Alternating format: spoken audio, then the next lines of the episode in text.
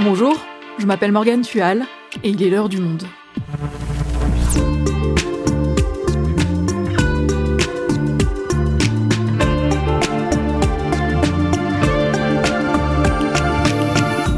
Aujourd'hui, on parle de jeux vidéo.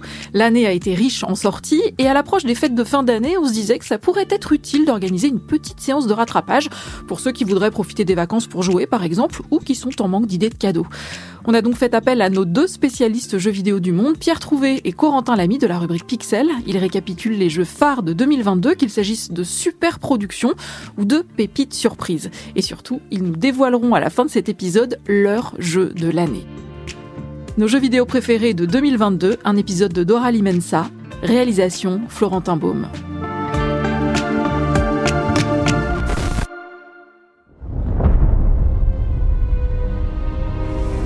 I know you. God killer.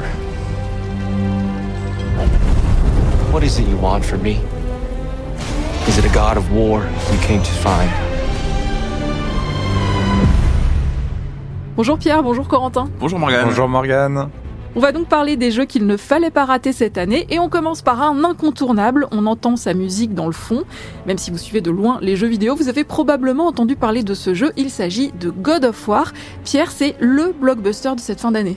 Oui, c'est un petit événement euh, sur la planète jeux vidéo, une grosse exclusivité donc sur PlayStation par un gros studio euh, et ça a fait consensus. C'est un jeu qui a été très bien noté, qui a beaucoup plu aussi bien à la critique et aux joueurs.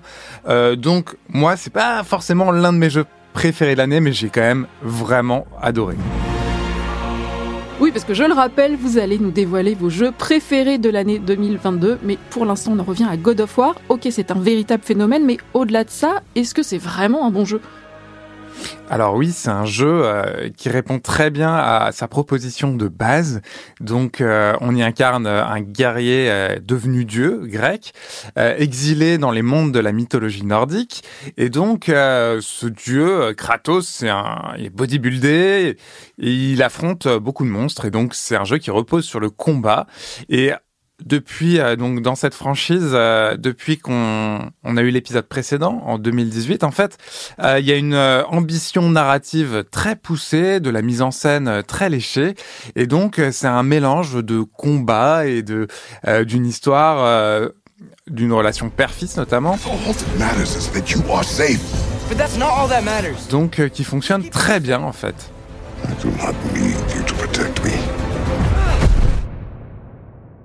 Mais qu'est-ce qu'il a d'exceptionnel ce jeu de combat? Alors, ce qui est intéressant, c'est que ce jeu, hein, qui est pas dénué de défauts, voilà, euh, est très bon en tout cas sur ses parties combat. Euh, c'est hyper fluide et euh, moi j'ai beaucoup beaucoup aimé aussi euh, ces propositions narratives. Je trouve très très intéressantes, notamment parce que là, euh, on affronte des dieux scandinaves qui sont souvent du côté des gentils, on va dire, euh, Thor et Odin notamment. Et là, au contraire, ils sont du côté des méchants. On les affronte et donc euh, Kratos, a priori, est condamné à perdre contre ces dieux tout-puissants et on va voir s'il arrive à renverser le cours des choses. Le blockbuster de l'année, ça c'est fait, mais il y a aussi pas mal de jeux plus petits que vous avez adorés et que vous n'attendiez pas forcément, les belles surprises de 2022 en somme. On commence par laquelle? Corentin eh ben, pour passer euh, pour euh, l'intello de service après que Pierre se soit et Bobby devant un jeu de gros bourrin, comme le gros bourrin qu'il est, euh, moi j'ai été bouleversé par un petit jeu d'auteur américain qui s'appelle Pentiment. C'est pas vrai, je l'ai même pas fini en plus, j'avoue.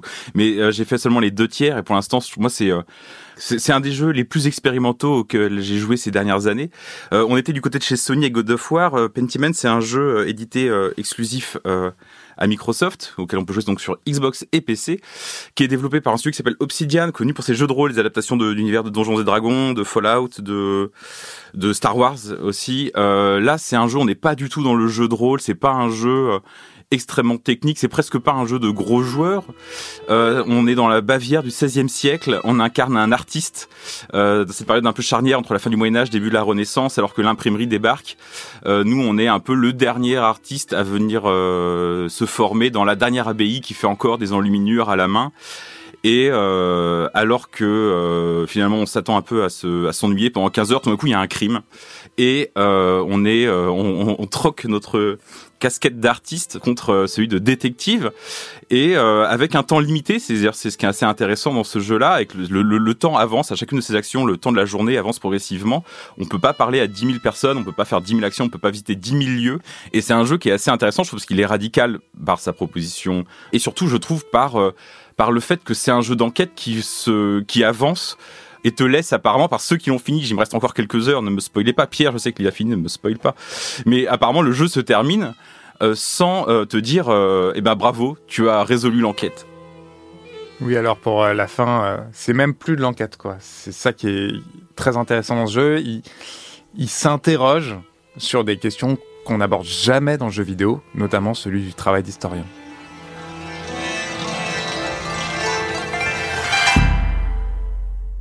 Et je crois que Pierre, parmi les bonnes surprises de l'année, toi, tu as beaucoup apprécié le jeu Vampire Survivor. C'est un jeu assez dingue, notamment parce que c'est un développeur amateur qui l'a créé pour ses amis.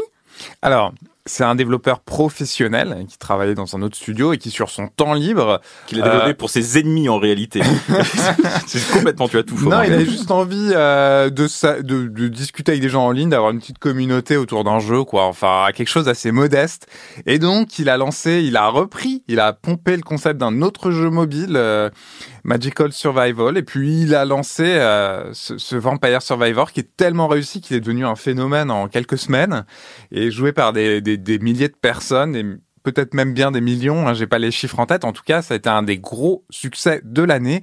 Euh, c'est un, un, jeu euh, hyper abordable, dans lequel, euh, en fait, on n'envoie pas des sorts ou des choses comme ça, on déplace juste un personnage sur une carte, et au fur et à mesure arrivent des ennemis. Au début, il y en a 5, il y en a 10, il y en a 20, et au bout de 5 minutes, il y en a 100, et on envoie euh, des sorts euh, de façon régulière, en fait, automatique, et on va développer au fur et à mesure nos pouvoirs, en choisissant dans une arborescence prédéfinie.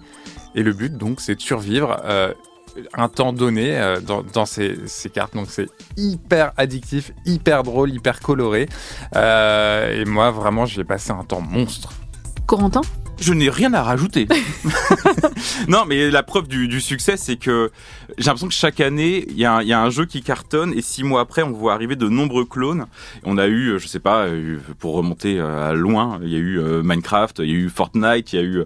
Et là, c'est un jeu qui n'est évidemment pas euh, euh, un jeu qui va bouleverser l'industrie comme euh, l'ont été Minecraft et Fortnite, mais c'est aussi un jeu qui, à la façon de de cela, euh, a, a, comment dire inspiré de nombreux développeurs, et ce qui fait qu'on termine l'année 2022 avec beaucoup de clones de ce jeu qui euh, qui était une proposition très originale il y a un an et qui maintenant euh, finalement euh, a été copié par tout le monde.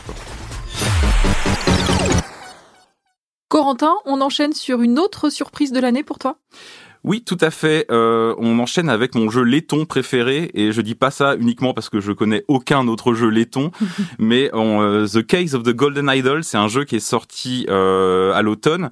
C'est un jeu d'enquête, encore une fois, ce qui euh, achève de me faire passer pour une sorte euh, d'intellectuel du jeu vidéo, euh, mais c'est une coïncidence. J'aurais eu envie de te parler avec beaucoup de détails, de, de, des mécaniques précises de ce jeu d'enquête. Cette tâche se révèle car il s'agit d'un ovni. Et si je, si jamais je m'y risquais, je pense que je me perdrais en élucubration. Tout ce que je peux dire, c'est que c'est un, un, jeu d'enquête dans lequel on est face à, à 12 tableaux. Ça se passe dans l'Angleterre du 18e siècle. Ça commence très bêtement avec un homme qui en pousse un, autre au haut d'une falaise. Ce genre de choses arrive. Pour lui voler une petite statuette en or. Et dans le 12e tableau, spoiler, on va arriver dans une sorte de, de société britannique euh, révolutionnaire un peu robespierrienne, robespierrienne, ça existe ce mot? Bah désormais il existe. et, euh, et en fait, ces douze tableaux vont montrer comment le voleur de la de la de l'idole en, en, doré va accéder aux, aux, plus grandes responsabilités en Angleterre via 12 meurtres. Et toi, en tant que joueur ou que joueuse, tu vas être, tu vas devoir euh, décrypter, disséquer ces 12 scènes de meurtre et essayer de trouver qui sont les suspects, qui sont les coupables, où est l'arme du crime. Une sorte de Cluedo, mais vraiment très intelligent, très bien ficelé. Et euh, c'est mon coup de cœur euh, laiton de cette année.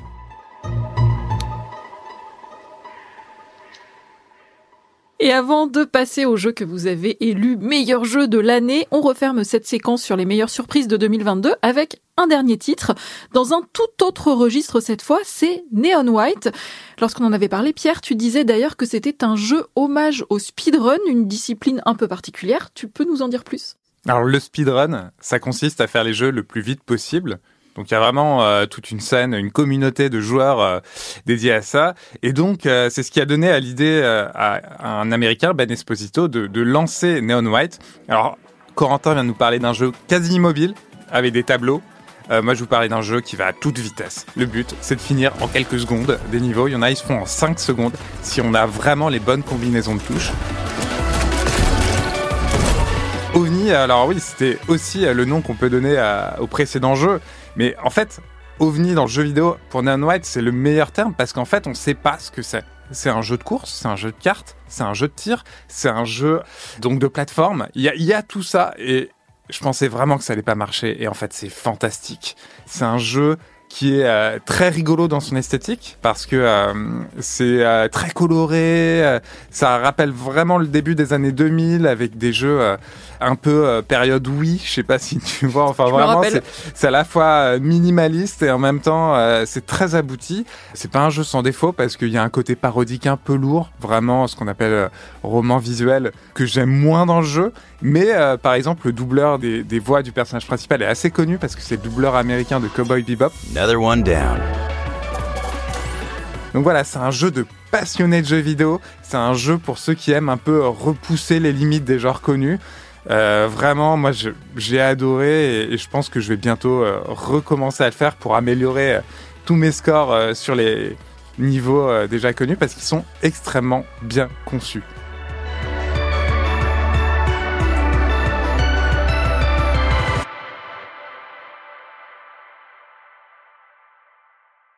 Et maintenant, le moment tant attendu, il est l'heure de nous dévoiler le titre que vous avez élu meilleur jeu de l'année. Corentin, on commence avec toi et un indice en forme de blind test pour nos auditeurs.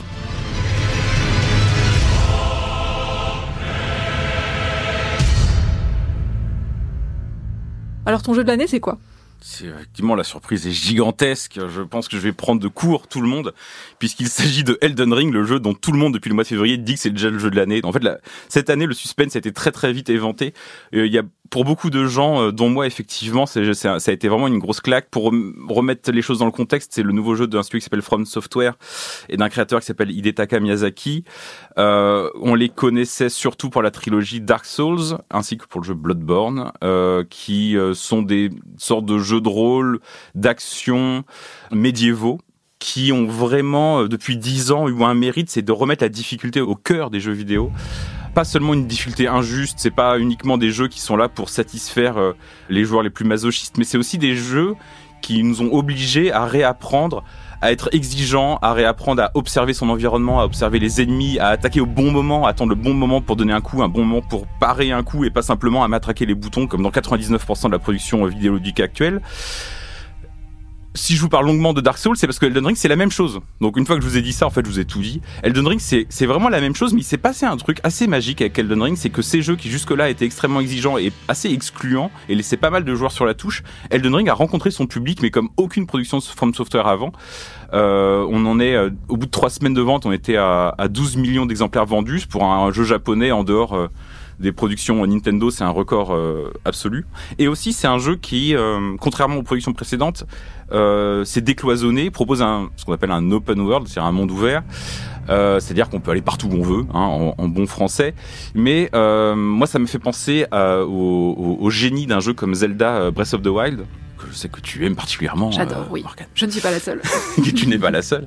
mais c'est des jeux qui ont des, une façon de proposer un monde ouvert extrêmement organique, extrêmement intelligente, avec en te donnant vraiment envie de d'aller voir ce qui se passe derrière cette colline ou qu'est-ce qu'il y a au sommet de cette tour que tu vois au loin. C'est un bon jeu de promenade. C'est un bon jeu de promenade où des monstres de 25 mètres de haut t'attendent derrière chaque arbre pour te fracasser la gueule. Donc bon, c'est un jeu de promenade un petit peu violent, mais euh, c'est il, a réussi à à, à, mettre d'accord un peu tout le monde, les, les fans traditionnels de, des jeux From Software et donc ces joueurs aussi qui sont plus fans de Zelda, des jeux d'exploration, qui y trouvent aussi leur, leur compte.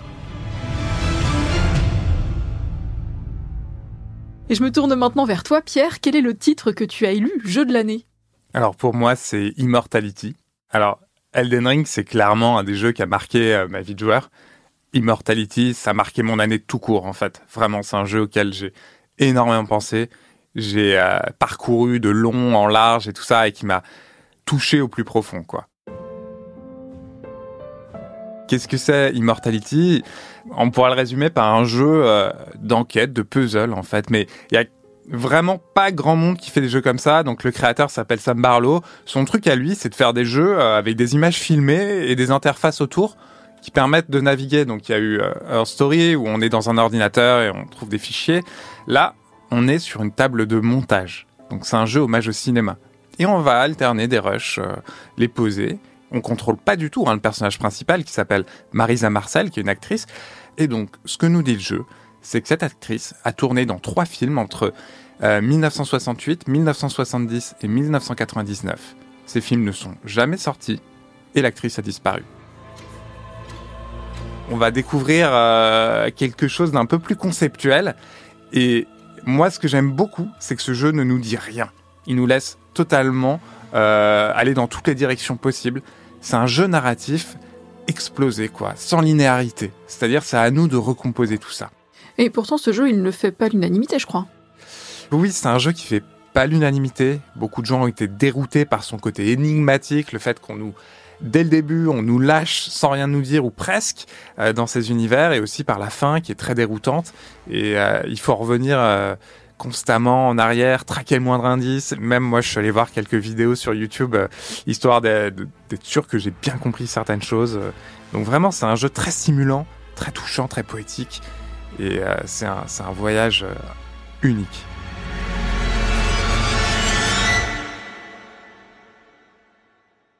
Conclure cet épisode, puisque je le sais bien, vous êtes frustrés de ne pas avoir pu évoquer plus de jeux, je vous propose un petit question-réponse très rapide. C'est simple, je vous pose une question, vous me répondez avec le nom d'un jeu, très rapidement. C'est parti. Alors selon vous, quel est le jeu le plus drôle de l'année? Vrai. Ça a l'air vachement sympa comme jeu. Euh, moi, le jeu de rôle, c'est surtout le jeu idiot, quoi. C'est Trombone Champ. C'est un jeu où tu, tu, un jeu de rythme où tu fais du trombone et tu massacres des classiques. C'est trop drôle. Ok. Le plus triste? Le même. Ah, c'est terrible, la, mélancolie d'un trombone d'un joueur qui sait pas jouer. Moi, ça m'arrache des larmes terribles. Moi, j'aime beaucoup. J'étais très, j'étais très triste avec Plectel Requiem. Je m'en suis pas encore remis, quoi. C'est, c'est dur comme jeu. Épidémie de peste noire, guerre de cent ans. C'est hyper dur comme période. et les enfants sont là au milieu de ça. Des scènes d'horreur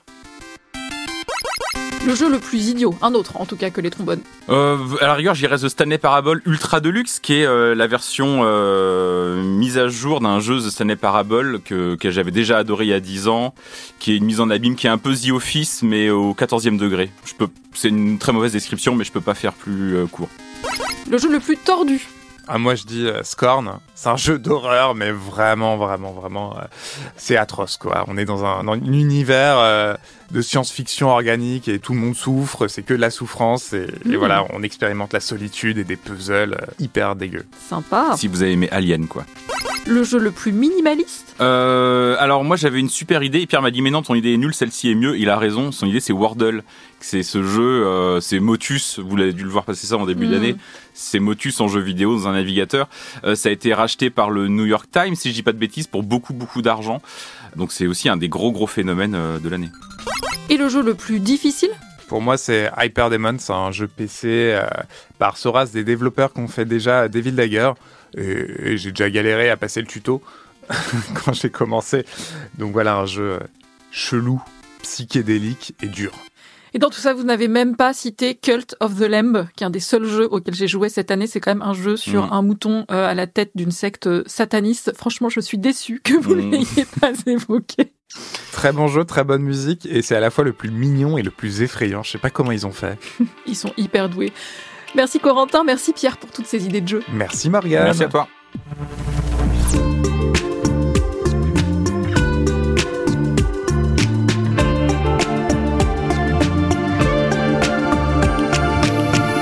Pour retrouver toutes vos recommandations de jeux vidéo, rendez-vous dans la rubrique Pixel. Il faut s'abonner à notre site lemonde.fr. C'est la fin de l'heure du monde, le podcast quotidien d'actualité proposé par le journal Le Monde et Spotify.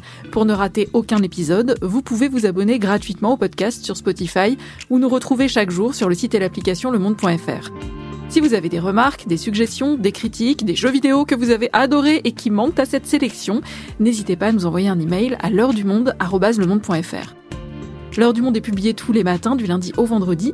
On se retrouve donc très vite. À bientôt.